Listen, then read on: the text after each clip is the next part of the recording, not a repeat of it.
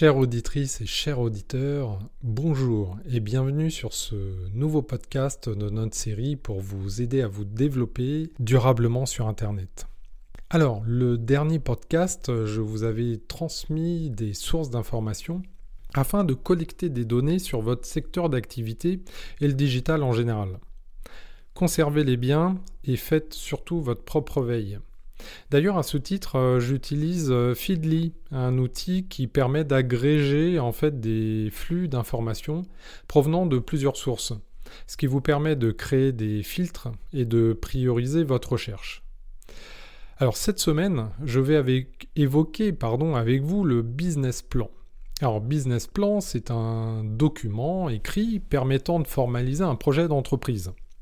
Donc il peut également être utilisé lors du développement de nouvelles activités euh, dans votre société. Il est essentiellement utilisé afin de collecter des financements auprès des investisseurs. Donc c'est un document très formalisé, mais qui vous permet ben, de prendre aussi du recul euh, et de euh, vous concentrer sur l'essentiel. Vous allez y présenter votre produit ou service, vos cibles, l'étude de marché, votre modèle économique, les ressources nécessaires, les prévisions financières. Bon, rassurez-vous, je ne vais pas vous faire un cours sur le business plan, je vais évoquer ses avantages et ses inconvénients, et comment combler ces euh, éventuelles failles. Alors, un business plan nécessite de longues heures de réflexion pour aboutir à identifier les objectifs de votre entreprise, euh, permettre de concevoir une stratégie commerciale, identifier les ressources matérielles et immatérielles, et aussi définir un budget prévisionnel. Bon, tout cela est fort utile. Seulement, rares sont les business plans qui sont respectés dans la durée. Et oui, souvent, malheureusement, il y a des phénomènes externes ou internes à l'entreprise qui vont modifier le cours de votre projet du coup, ben, les projections que vous faisiez au début euh, ne, ne tiendront pas la route. Alors vous me direz, ben, pourquoi faire ça? Bon, ça a quand même plusieurs intérêts. C'est euh, de structurer votre projet, de définir des objectifs, une stratégie, des ressources, un budget. À partir de là, euh, il faut rester quand même agile tout au long de cette période-là cette agilité, euh, vous la trouverez pas dans le business plan, vous la trouverez dans une approche du type euh, Lean Startup. Alors comme tout le monde, évidemment j'ai appliqué la méthode traditionnelle du business plan. Pourquoi? Parce que euh, les experts comptables, les banquiers vous demandent ce document-là.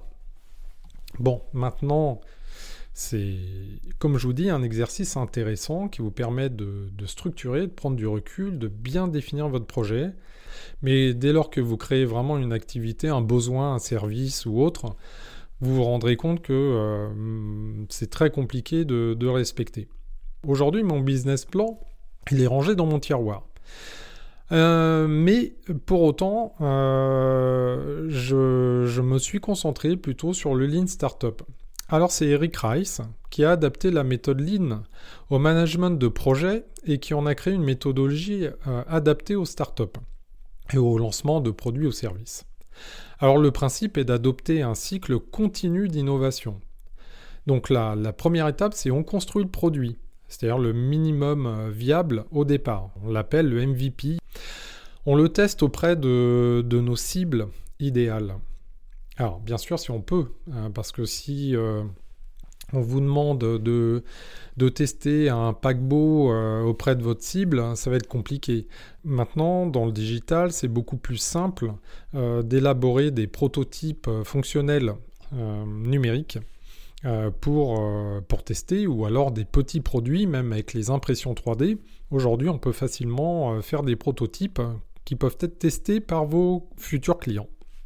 Et la troisième étape, c'est on apprend et on l'améliore. Donc euh, on prend en compte les retours des tests qui ont été faits et surtout on enrichit euh, euh, le produit de, ces fonctionnalités-là. Donc pour rappel, on apprend, on construit, on mesure. Et on reste dans cette boucle qui est vertueuse et qui permet surtout bah, d'avoir une méthodologie centrée client. Là, vous êtes vraiment focus sur ses besoins à lui et à personne d'autre. Ensuite, euh, vous pouvez bah, tester rapidement votre offre auprès de vos cibles. Donc même si ça reste un prototype, vous pouvez valider sans rentrer dans des investissements très lourds, très coûteux euh, auprès de, vos clients. Donc bien sûr, ça a l'intérêt de limiter les investissements dans les premières phases où euh, justement c'est là que vous avez souvent le moins de budget. Et puis, euh, le gros avantage, c'est de valider votre modèle économique avant d'investir euh, véritablement dans votre projet. Donc, bonne nouvelle, euh, les startups n'ont plus l'exclusivité de cette méthode et toutes les entreprises aujourd'hui se l'approprient pour réduire les temps de développement, de mise sur le marché, aussi pour booster la créativité. Et puis, évidemment, de se rapprocher des besoins du client. On a l'impression finalement de réinventer un peu la roue il y a quand même un inconvénient. Euh, déjà, cette méthode seule euh, n'est pas reconnue par les investisseurs, donc les banques euh, ou autres, qui ont besoin d'un business plan classique. Exception faite peut-être pour certaines startups, mais grosso modo, vous aurez euh, quand même des barrières si euh, vous tentez euh, cette démarche-là, sauf si vous présentez déjà des précommandes de, la part de clients que vous auriez, à qui vous auriez présenté bah, vos premiers prototypes. Alors, cela dit, rien ne vous empêche de tester l'intérêt du produit ou service auprès de vos cibles. Alors comment?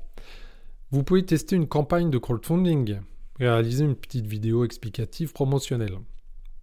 Vous avez la possibilité aussi de créer des publicités sur Google ou les réseaux sociaux qui amèneront les internautes ciblés à s'inscrire sur une page web pour tester votre offre en early adopter, c'est-à-dire en pré-inscription, en précommande. Vous pouvez également réaliser des enquêtes, euh, sondages ou euh, tester justement sur ces fameux groupes, euh, des groupes tests ou des groupes que vous avez définis, enfin trouvés sur les forums. Donc sollicitez-les. Ils vous apporteront beaucoup de matière parce qu'ils se, se sentiront impliqués plutôt en mode consommateur. Bah, les avantages, c'est de s'assurer de, l'adhésion de, futurs clients et prendre le moins de risques financiers. Bah, les inconvénients, ce serait de dévoiler votre offre à votre concurrence avant la mise sur le marché. Donc euh, vous vous exposez. Ce sont des critères à prendre en compte euh, par rapport à la méthode que, que vous utiliserez. Donc moi je vous invite à lire l'ouvrage d'Eric Rice, Lean Startup. Euh, donc c'est adopter l'innovation continue. Et cette approche euh, vous aidera beaucoup euh, dans le monde dans lequel on vit aujourd'hui où euh, l'agilité, l'adaptation est de mise. Alors je tenais vraiment à vous sensibiliser à, cette méthodologie du, 21e siècle qui permet d'être agile, de rebondir et de, de, ne pas suivre une route toute tracée qui entre nous n'est faite que d'imprévus, d'ailleurs bon ou mauvais. Et surtout, comme je le rencontre trop souvent, des entrepreneurs qui investissent et perdent des sommes considérables. Je suis allé plus loin que le business plan classique pour les entreprises qui veulent se développer en partie ou exclusivement avec Internet. Bah, pourquoi me direz-vous? Bah, J'ai observé, comme je vous le disais dans le premier podcast, beaucoup d'échecs, donc des liquidations euh, de créateurs simplement parce qu'ils n'avaient pas conscience des budgets nécessaires pour développer leur présence sur Internet. J'aimerais simplement que cette euh, information euh, soit euh, prise en compte et relayée par toutes les personnes qui vont vous accompagner, que ce soit dans les chambres de commerce, chambres de métier, les experts comptables, les associations et autres consultants. Il est hyper important que vous ayez un business plan digital. Si par exemple vous souhaitez développer un site e-commerce demain, ben, il va falloir intégrer euh, énormément d'informations, de coûts, euh, donc déjà les ventes évidemment, euh, ben, les paniers moyens, toutes ces informations-là, mais il y a toute la partie aussi production si vous en avez, si vous faites que de la distribution, il va falloir gérer la logistique, le transport, ça coûte à une entreprise le transport. Euh, c'est ce qui fait que d'ailleurs Amazon euh, n'est pas très rentable sur cette activité. C'est euh, cette partie-là qui, a des coûts importants. Il y a le paiement. Le paiement, souvent, on oublie qu'il y a des commissions et qui viennent gréver vos marges. Et puis aussi le développement informatique. Je ne parle pas seulement de l'investissement dans le développement d'un site, mais aussi dans sa maintenance, sa mise à jour. Après, euh, c'est important de parler de web marketing. Euh, si vous vous lancez euh, sans simuler les coûts d'acquisition de trafic, clairement, vous allez dans le mur. je vois la plupart des, des, entrepreneurs qui se lancent dépensent quelques centaines, voire quelques milliers d'euros dans la communication en se lançant. C'est souvent pas suffisant. Et c'est très très important mais ça on va reparler, euh, que vous ayez une approche euh, vraiment euh, très clairvoyante, que vous ne soyez pas dans le déni des coûts. Tout simplement parce que euh, il y a beaucoup euh, d'a priori autour d'Internet. On pense que c'est gratuit, euh, mais non, c'est gratuit. Oui, quand on est utilisateur, souvent, parce qu'on est le produit, on, on, donne des données qui servent aux marchands, qui vont les exploiter pour vous faire un ciblage au niveau publicitaire.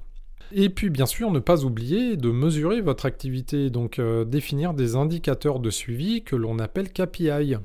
Les objectifs euh, pour cette semaine, pour vous, euh, si vous avez besoin d'investisseurs, alors commencez à définir votre business plan. Adoptez également le Lean Startup et commencez à définir votre produit ou service minimum viable.